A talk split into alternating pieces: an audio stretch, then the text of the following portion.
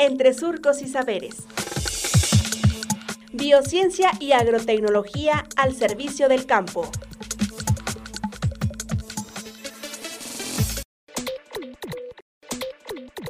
Potencial del guayule en el semidesierto de Coahuila. Doctora Ana Margarita Rodríguez Hernández, Departamento de Biociencias y Agrotecnología del SICA.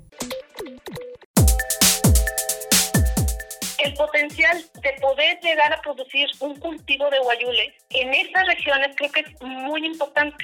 Son regiones que no van a competir por siembra de alimentos, o sea, la, población va a seguir estando eh, asegurada su alimentación, sino se van a utilizar tierras que no son utilizadas para esos fines. Económicamente puede ser algo muy bueno para las regiones áridas y semiáridas y además incluir a las comunidades que están asentadas en estas regiones, que normalmente también son abatidas por estas situaciones. Es importante también a lo mejor mencionar, eh, México sí se siembra o hay producción de hule natural a partir de la idea brasileña, no de guayón, sobre todo en regiones de Chiapas, Oaxaca, Tabasco, Veracruz, por las condiciones del clima, que así lo requiere esta planta.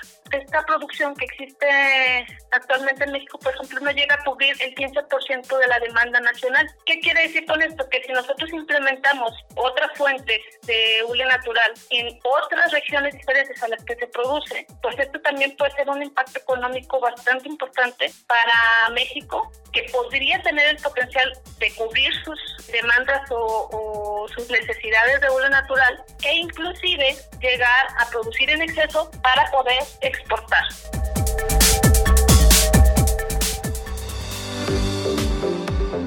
Radio Universidad Agraria y el SICA presentaron Entre Surcos y Saberes. Hasta pronto.